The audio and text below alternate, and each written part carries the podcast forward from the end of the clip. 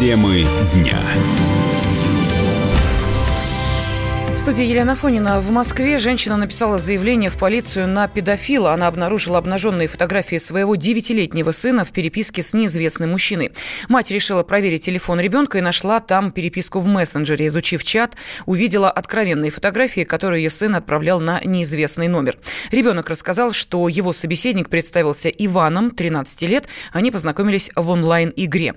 Психотерапевт Александр Федорович считает, что обезопасить своего ребенка от такого можно и нужно нужно для этого грамотно контролировать его действия?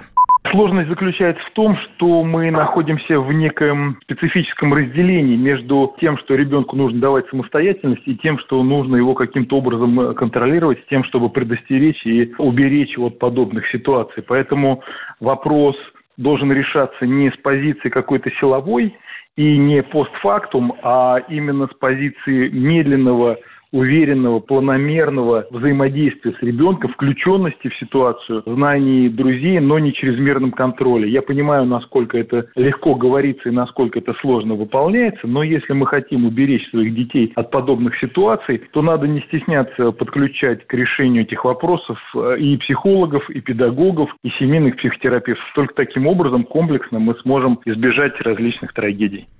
Ранее сообщалось, что в столице восьмилетняя девочка выбросилась из окна после того, как мать обнаружила у нее в телефоне переписку с мужчиной.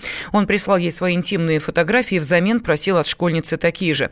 Девочка отправляла материал, а также вела интимную переписку. Компания Apple внимательно изучит систему обозначения спорных территорий на своих картах. Об этом сообщила пресс-секретарь корпорации Труди Мюллер.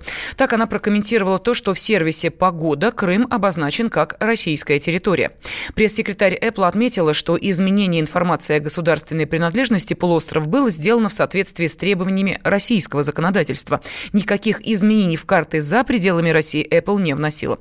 Шеф-редактор интернет-портала мобильные телекоммуникации, интернет-эксперт Леонтий Букштейн уверен, что компания из Купертино скоро опять изменит информацию о Крыме, то есть вернет все обратно. По большому счету нас не должно волновать вот это все. Какая компания, как нарисовала карту, кто что сказал.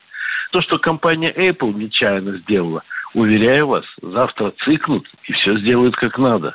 Потому что все, в том числе и частные корпорации США, подчинены правительству. Не экономически, а, как сказать, юридически, морально или как.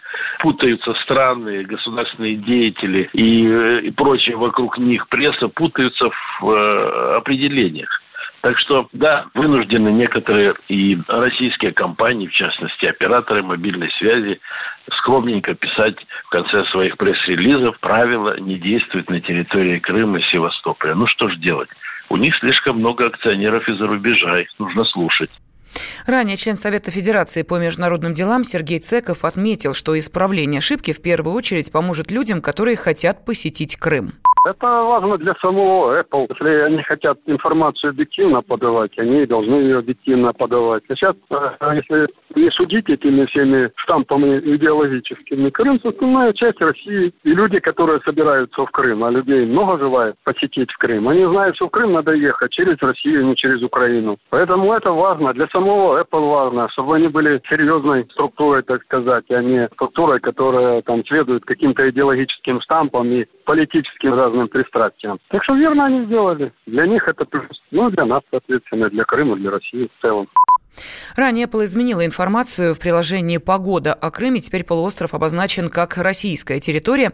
Крым стал российским регионом в марте 2014 года по итогам референдума, проведенного после госпереворота на Украине. За воссоединение с Россией высказались почти 97% избирателей республики и 96% жителей Севастополя. Москва неоднократно заявляла, что они приняли решение демократическим путем в полном соответствии с международным правом и уставом ООН.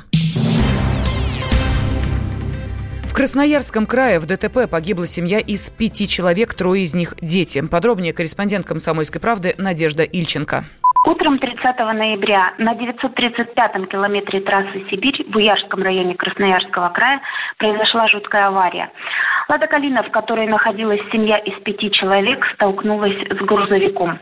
В ГИБДД подтвердили, что водитель легковушки пошел на обгон на запрещенном участке дороги. В итоге в аварии погиб Сам водитель, его жена и трое их детей. Всем до 10 лет. Очевидцы сообщают, что э, ребятишки были пристегнуты и находились в детских автокреслах. Однако это их не уберегло. Все погибли на месте. Возбуждено уголовное дело по признакам преступления, предусмотренного частью 5 статьи 264 Уголовного кодекса России «Нарушение правил дорожного движения и эксплуатации транспортных средств». Для выяснения причины и обстоятельств аварии полиция назначила проведение ряда экспертиз судебно-медицинской, трассологической и автотехнической. Добавим, что это не первая авария на данном участке дороги. За несколько часов до нее в трех километрах от этого места столкнулись Honda и Nissan. Там также погибли три человека, еще трое пострадали. Надежда Ильченко, Комсомольская правда, Красноярск. Красноярск.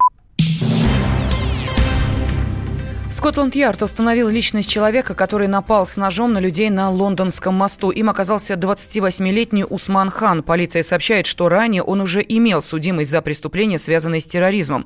Из тюрьмы его выпустили в декабре прошлого года. Мотивы нападения пока остаются неизвестными. По адресу проживания Усан Хана проводится обыск. Место резни на Лондонском мосту было оцеплено весь день. Это нападение в очередной раз демонстрирует, что система профилактирования преступников практически не работает. Об этом рассказал рассказал президент Международной контртеррористической ассоциации Иосиф Линдер. Это очень, так сказать, характерный пример, особенно связанный с э, недостаточной деятельностью пенитенциарных органов. Потому что когда у человека есть судимость по статье, связанной с терроризмом, и он после этого опять выходит ножом там на Лондонский мост или, так сказать, взрывает что-то, вот это говорит о том, что система профилактирования не работает в стране. И необходимо значительно ужесточать не только законодательство, но и вопрос о пребывании подобных людей на свободе. Потому что многие страны при наличии судимости человека по особо тяжким статьям, связанным с терроризмом, очень значительно ограничивают этих людей, так сказать, в последующем выходе на свободу. Во-первых, резко увеличиваются сроки, во-вторых, очень многие получают пожизненный срок. И общество такие таким образом ограничивается от подобного контингента, для того, чтобы не создавать условия для повторного совершения террористического акта. Другие варианты практически все не работают в сегодняшних условиях, потому что любой террорист, какой бы срок он ни отбыл и какая бы система наказания, так сказать, не была применена к нему, после выхода он все равно, так сказать, э, в 99,9 случаев продолжает свою деятельность.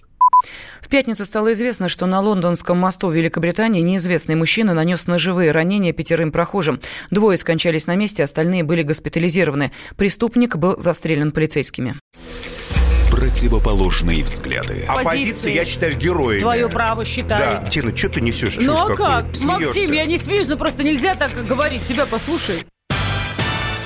Разные точки зрения. Призывы «надо выходить и устраивать майта» — это нарушение закона. И вообще это может закончиться очень нехорошо. Вы не отдаете себе в этом отчет? По-моему, нет, решили какой-то допрос устраивать.